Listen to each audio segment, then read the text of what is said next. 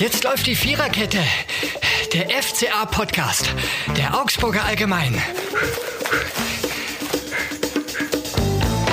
Und damit herzlich willkommen zum zweiten FCA-Podcast der Viererkette und zum ersten Punktgewinn des FC Augsburg, nämlich einem 1 zu 1 gegen Eintracht Frankfurt.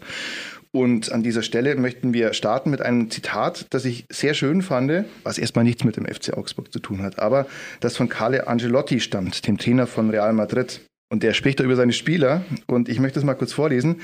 Ich weiß nicht, wie viele Pokale sie gewonnen haben. Aber trotzdem haben sie noch diesen Ehrgeiz, also seine Spieler. Wenn du oft gewinnst, dann denkst du, du seist der hübscheste von allen. Der, der den weltbesten Fußball spielt, darunter leidet oft der Ehrgeiz, die Bereitschaft zu leiden. Bei diesen Spielern ist das anders. Die Leidenschaft ist noch immer auf Top-Niveau. Und jetzt kommt's. Sie glauben nicht, dass sie hübsch sind. Und da haben sie recht. Sie sind sehr hässlich sagt Angelotti. Und damit herzlich willkommen, Johannes Graf. Ich weiß nicht, was das jetzt für eine Verbindung sein soll, aber äh, okay. Äh, harter ja. Schnitt, hallo, harter Schnitt. hallo Flo, schön hier zu sein. harter Schnitt jetzt zu einem sehr äh, hübschen Johannes Graf. Nichts anderes wollte ich, wollte ich mutmaßen und, und, äh, und darstellen. Wie hübsch sind die FCA-Spieler eigentlich? Ah, die Schönheit kommt ja immer von innen heraus. Ich weiß nicht, wie die FCA-Spieler das sehen werden. Ähm, ich glaube, ihnen geht es jetzt nicht darum, äh, wie hübsch sie sind. Kann jeder selber beurteilen, wie viel Ehrgeiz sie in sich haben und wie viel Leidenschaft. Aber ich glaube, es hält sich alles im Rahmen. Niklas Dorsch hat ja zuletzt gesagt, Hauptsache den Frauen gefällt es mit seiner Frisur. Und das ist ja das Entscheidende. Das ist das Entscheidende, ja. Wir sprechen jetzt mal über das Spiel. Ähm, Eintracht Frankfurt 1 zu 1 gab äh, Stimmen im Vorfeld, wo man gesagt hat, oh, ja Frankfurt. Dann hat man gesehen, ah, Personaldecke bei Frankfurt wird dünner. Kevin Trapp und äh, Philipp Kostic, zwei ganz wichtige Spieler, sind ausgefallen. Trotzdem haben es die Ersatzleute jetzt nicht ganz schlecht gemacht. Wie hast du das Spiel erlebt im Stadion?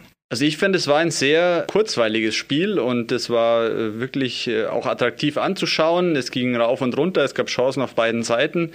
Die beiden Trainer haben nach dem Spiel gesagt, äh, auch richtig, ähm, dass beide Mannschaften gewinnen hätten können. Es gab da die Riesenchance noch von Florian Niederlechner in der Nachspielzeit. Zuvor hätte Lindström das 2-1 für Frankfurt erzielen können. Also es war relativ viel drin in diesem Spiel. Es war ein packendes Spiel ähm, und deswegen das 1-1 geht in Ordnung. Aber ich finde halt im Endeffekt, es ist doch ein bisschen wenig für den FCA einfach in der aktuellen Situation. Genau, tabellarisch kommen wir da jetzt einen Schritt weiter nach vorne an VfB vorbei. Es gab eine strittige Situation, den Elfmeter kurz vor der Halbzeitpause. Da Lindström war es, hat den Ball im Strafraum an die Hand gekriegt. Das ist unstrittig. Entscheidend ist dann ja immer Absicht oder nicht, natürliche Körperhaltung oder nicht.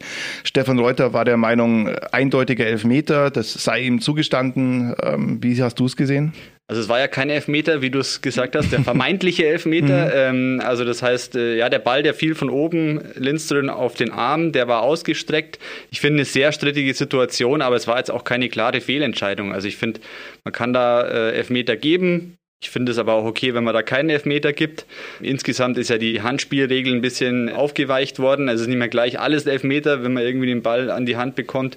Und deswegen fand ich in dem Fall die Entscheidung schon richtig. Ich glaube, da spielte schon auch so ein bisschen der Ärger mit, äh, dass man einfach nur einen Punkt geholt hat. Wenn Florian Niederlechner den Ball in der mhm. Nachspielzeit versenkt, dann spricht, glaube ich, keiner mehr über diese Szene. Auf der anderen Seite hat natürlich auch Frankfurt eine große Chance zum 2 zu 1 gehabt. Gab einen Pfostenschuss, ich glaube auch von Lindström. Das war sogar noch dann, oder das wäre das 2 ja, zu 0 gewesen. Ja. Mhm. Genau, also ist im Grunde schon leistungsgerecht äh, die ganze Geschichte.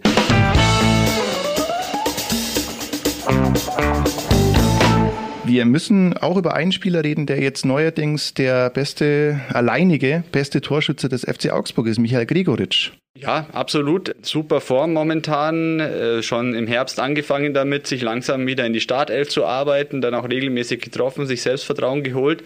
Und man muss sagen, er ist ein Aktivposten. Ähm, erinnert so ein bisschen an seine erste Zeit beim FCA, an die wir uns auch so gerne erinnern, als er regelmäßig getroffen hat, als er ein Vorbereiter war und deswegen er ist momentan wirklich in guter Form.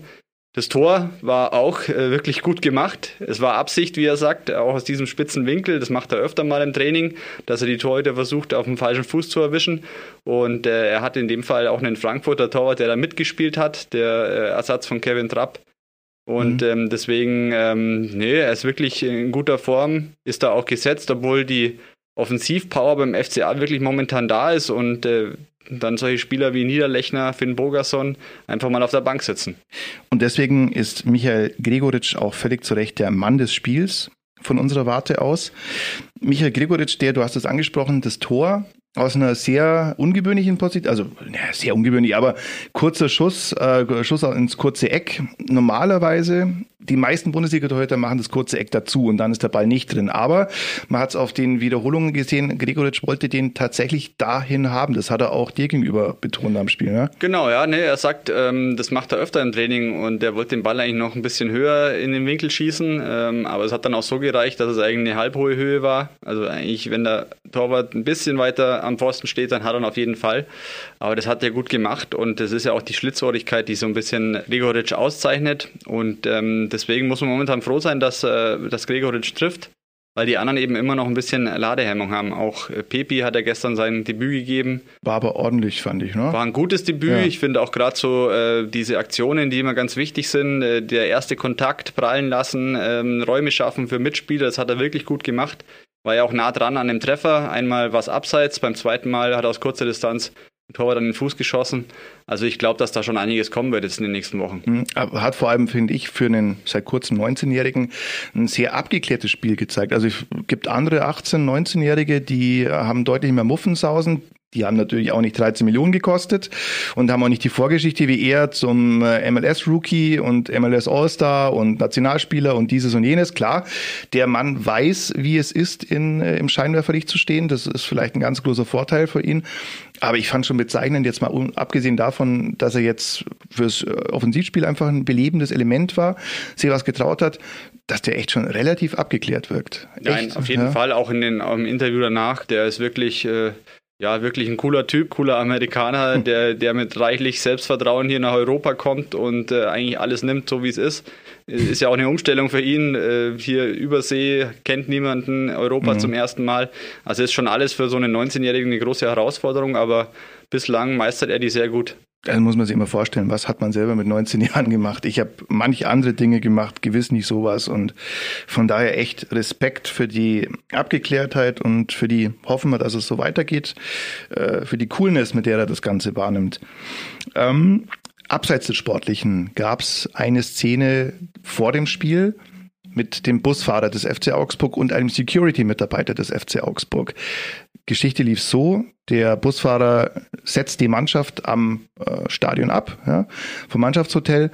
Die Mannschaft geht in die Katakomben, bereitet sich vor, kriegt nichts mit und dann passiert etwas, wo man derzeit noch nicht genau weiß, äh, wie es dazu kam, nämlich ein Disput zwischen einem Security-Mitarbeiter und dem Busfahrer. Wie habt ihr davon mitgekriegt, Johannes? Ähm, wir haben auch im Stadion dann davon mitbekommen, ähm, gab dann ein Foto eben, das zeigt, dass es da einen Notarzteinsatz gab.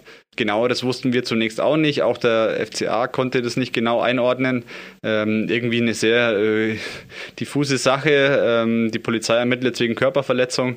Also es ist schon irgendwie ein ganz krasser Vorfall. Ja, also offenbar äh, sind da, so können wir es zumindest mutmaßlich, derzeit sehen zwei Autoritäten aufeinander geprallt, die des Busfahrers und die eines Security-Mitarbeiters, mit dem Ergebnis, dass äh, der Security-Mitarbeiter wohl dem Busfahrer einen Kopfstoß verpasst hat.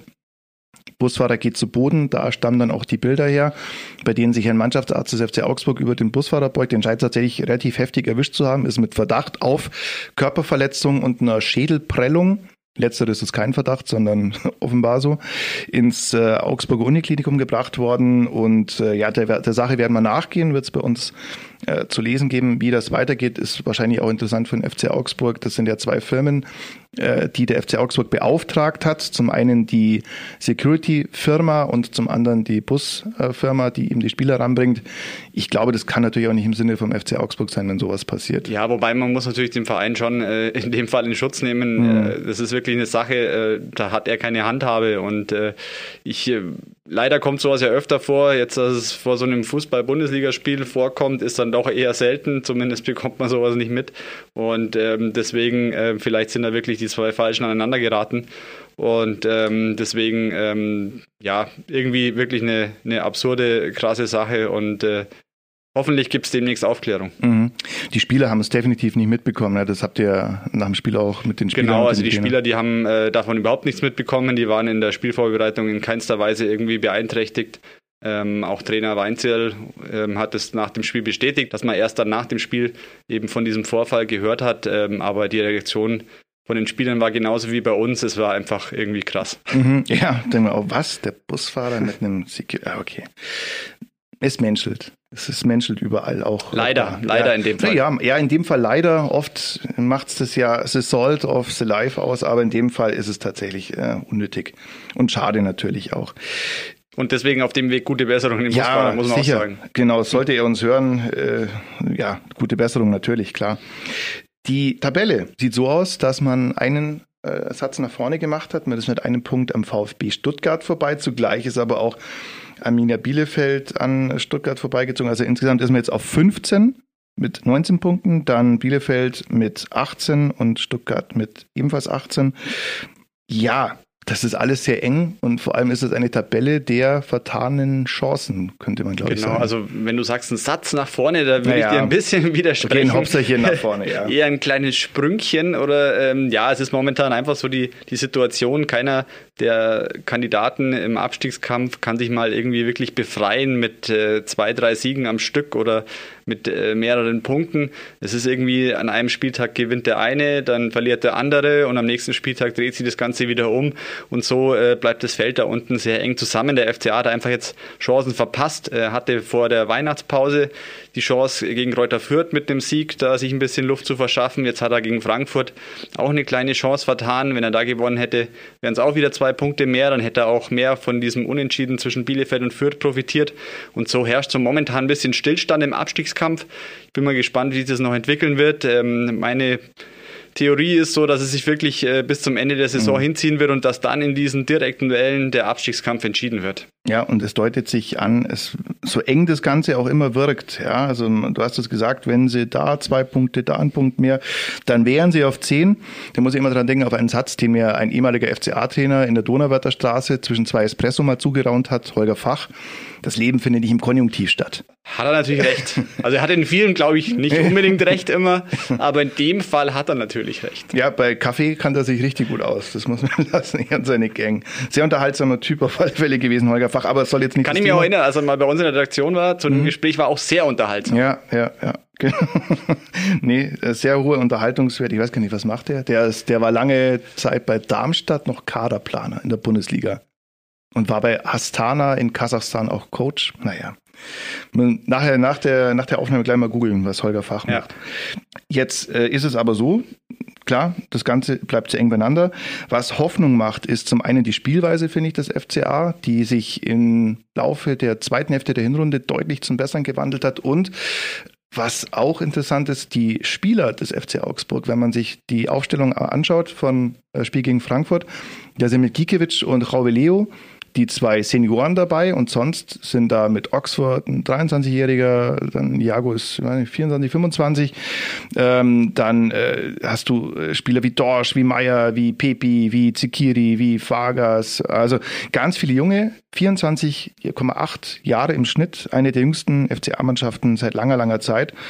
Und das ist jetzt ja nicht mal so, dass es jetzt krass verletzungsbedingt gewesen wäre, ja, dass jetzt mal die zweite Garde ran müsste, sondern nein, das ist die Mannschaft, die Markus Weinziel, der Markus Weinziel gerade vertraut. Und das lässt ja mal wirklich Hoffnungen zu, oder? Absolut. Ähm, deswegen, ich fand äh, die Spielweise wirklich attraktiv gestern. Äh, man könnte ja nur aufs Ergebnis schauen und könnte sagen, ja, in der Vorrunde haben sie auch erst gegen Hoffenheim verloren, dann äh, gegen Frankfurt unentschieden gespielt. Das hat sich jetzt auch nicht verändert. Aber ich finde schon, dass das Auftreten der Mannschaft einfach insgesamt ein anderes ist. Und ähm, kann man auch wieder sagen, ja, Tore haben sie trotzdem nicht erzielt. Und ähm, ich glaube auch, dass gerade diese Spieler wie Finn Bogerson und Niederlechner noch ziemlich wichtig werden könnten, weil eben nicht nur mit junger Unbekümmertheit äh, eine Mannschaft äh, sich aus dem Abstiegskampf befreien kann, sondern dass man dann schon auch die Erfahrung braucht und äh, eben die entscheidenden Tore und dafür sind eben solche Spieler auch da. Aber insgesamt macht es schon sehr viel Hoffnung, dass äh, in dieser Mannschaft wirklich mal äh, viel drinsteckt und dass man mit der auch in Zukunft viel Erfolg haben kann. Wobei man natürlich jetzt einfach erstmal kurzfristig denken muss, Entscheidend ist, äh, den Abstiegskampf mhm. ähm, zu, ja, für sich zu entscheiden. Wenn man den Kann man den Abstiegskampf für sich entscheiden? Den kann man, den Abstiegskampf kann man für sich entscheiden, indem man den Kampf gewinnt. Ja, doch, genau, klar. Ja. Ja, ja. ähm, und deswegen glaube ich schon, dass der Potenzial in der Mannschaft steckt, aber jetzt muss man eben die kurzfristigen Ziele, den Ligaverbleib, mhm. einfach im Auge behalten. Ja, und das ist äh, natürlich so, wenn du dann absteigen solltest, was wir nicht hoffen und was wir nicht glauben, äh, aber wenn du absteigen solltest, dann ist natürlich die Frage, ob alle jungen Spieler dann wirklich auch bei dir bleiben. Das würde jetzt wahrscheinlich auch äh, bezweifeln. Aber trotzdem ist es top, wenn du siehst, Niederlechner, Finn Bogerson, Hahn, die kommen, Udokai sogar, ja, äh, kommen alle von der Bank und jetzt nicht deswegen, weil, äh, weil wie gesagt, jetzt äh, so, so eine Notlage ist oder so, nein, sondern weil stand jetzt die anderen einfach fitter, besser gewertet sind. Und ja, klar, Finn Boger sind natürlich frisch von der Verletzung zurück. Niederlechner muss man fairerweise sagen auch, ja. Aber nee, das, das äh, sind Spieler, die absolut ihren Platz haben, die jetzt gerade spielen, keine Lückenbüßer. Und das ist schon sehr hoffnungsvoll. Bleibt natürlich zu hoffen, dass sie doch alle irgendwie mal länger ja. zur Verfügung stehen, weil genau das eben einfach immer das Problem des FCA war. Vor allem in der Vorrunde eben eine Verletzung nach der anderen, immer wieder Ausfälle. Und jetzt hoffe ich einfach mal, dass sie in dieser Konstellation länger miteinander trainieren und spielen können. Und ich glaube, dann wird sich Erfolg einstellen. Und da können wir gleich ein bisschen anteasern. Hey, bald in eurer Augsburger Allgemein. Da haben wir nämlich einen Artikel dazu. Auch interessant. Es gibt eine Seite Spielfußballerverletzungen.de die die Verletzungen der Fußball-Bundesligisten sammelt und da steht der FC Augsburg auf dem dritten Platz von hinten. Unten, genau. genau. Also auf dem 16., nämlich die drittmeisten Verletzungen. Mehr hatten nur Dortmund und Stuttgart, genau. Ähm, ja, kannst du da schon, dazu was schon sagen? Heiß aus dem Rechercheraum sozusagen? ja, es ist, äh, konnte ja jeder sehen, die, die Ausfalltage, ich glaube, es sind 38 Ausfalltage pro Spieler, die der FCA in der Vorrunde hatte. Das ist natürlich eine extreme Zahl. Ähm, man könnte jetzt sagen, ja, liegt vielleicht an der medizinischen Abteilung. Andererseits kann man auch sagen, letzter in dieser Kategorie ist Dortmund und ich glaube jetzt nicht unbedingt, dass Dortmund auf die schlechtesten Ärzte in Deutschland vertrauen dürfte. Also deswegen, äh, ich glaube, es ist so eine Mischung aus allem. Ähm, Markus Weinzell hat äh, betont, dass man sich da schon Gedanken gemacht hat, dass man da einiges verändert hat.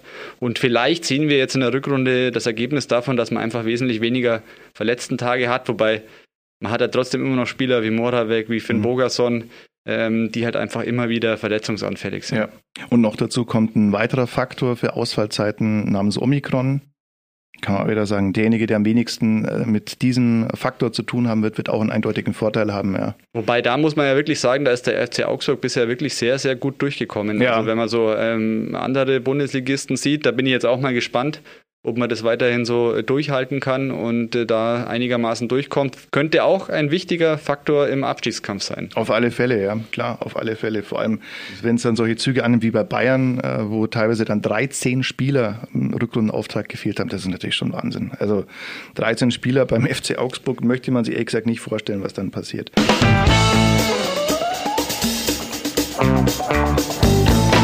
Ja, wir sind eine Rubrik noch schuldig geblieben, nämlich äh, wenn dieses Spiel ein Song wäre. Wenn dieses Spiel ein Song wäre, da kommt diese Woche drauf von den Stone Roses I Am the Resurrection. Also ich bin die Wiederauferstehung.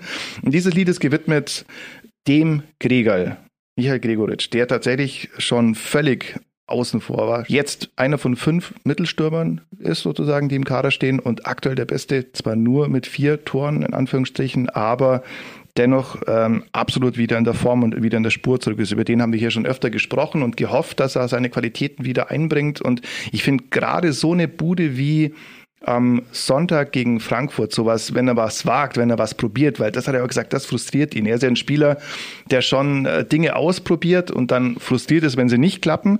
Und das ist so eine Nummer, die ich würde mal sagen, die, wenn er, wenn er in der Bundesliga zehn solche Schüsse abgibt, dann steht neunmal ein nicht 20-Jähriger drin, der ansonsten ein gutes Spiel gemacht hat, aber dann steht neunmal ein Bundesliga-Torwart drin, der den hat, der ihn auf dem kurzen äh, Pfosten einfach hat, ja, und jetzt hat er halt einfach, sei es Glück, sei es Können, ich glaube beides so ein bisschen gehabt und das Ding reingehämmert, das gibt Aufwind und ich glaube, das bringt dir dann auch Vertrauen in die eigene Stärke zurück.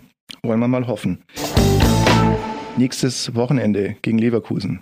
Also ja, Lieblingsgegner des FCA würde ich sagen. Ja, also. sichere drei Punkte, sichere drei Punkte. Also ähm, wer es nicht weiß, äh, natürlich der FC Augsburg hat einen absoluten Lieblingsgegner in der Bundesliga, der, der heißt Bayer Leverkusen. Das bedeutet noch niemals, sei es im Pokal oder sei es in der Bundesliga oder äh, was auch immer gewesen, hat der FC Augsburg gegen Leverkusen gewonnen. Und das schon, obwohl es zwischenzeitlich Spiele gab, Äh, Jajol Kuh hat mal drei Tore gemacht, zur 3 zu 0 Führung gegen Leverkusen. Das Spiel ging 3 zu 3 aus. Es war auch Schauplatz von ganz tollen Ausgleichen, Stichwort Marvin Hitz natürlich, aber unterm Strich, es gab noch nie einen Sieg und wenn ich jetzt gegen so einen abgeschlagenen Tabellendritten äh, ja, da, da sind jetzt einfach mal fest drei Punkte eingeplant, oder? Ja, also ähm, Leverkusen, klar, das ist irgendwie so eine Mannschaft, die ist immer irgendwie oben mit dabei, ähm, spielt immer einen tollen Fußball und am Ende reicht es dann doch immer nicht ganz für die ganz tollen Titel. Aber ich äh, finde, es ist einfach eine Mannschaft, die einen attraktiven Fußball spielt, ähm, die auch zuletzt gegen Mönchengladbach wirklich überzeugt hat. Äh, auch wenn Jan Sommer da noch zwei Elfmeter hält, äh, sonst geht das Spiel noch höher aus. Also deswegen, ähm, ja, wird eine schwierige Aufgabe für den FC Augsburg, aber der FCA darf in dieser Saison oder vor allem jetzt auch nicht mehr wählerisch sein, gegen wen er punktet, sondern er muss einfach punkten. Und im Endeffekt ist es ja wirklich egal, wie es auch Weinzell immer sagt, gegen wen du punktest, Hauptsache du punktest. So ist es. Mit diesen Schlussworten möchten wir die, die aktuelle Ausgabe beschließen. Vielen Dank. Vielen Dank fürs Zuhören. Vielen Dank dir, lieber Janis, fürs Mitsprechen, fürs Mitdiskutieren. Bleibt uns gewogen, abonniert uns gerne auf Spotify, auf Apple Music, auf allen möglichen äh, Podcast-Plattformen, gerne auch bei uns auf der Homepage, auf dem Webplayer, solltet ihr uns darüber hören. Wir sagen vielen Dank und bis bald. Servus. Ciao, ciao. Das war die Viererkette, der FCA-Podcast der Augsburger Allgemein.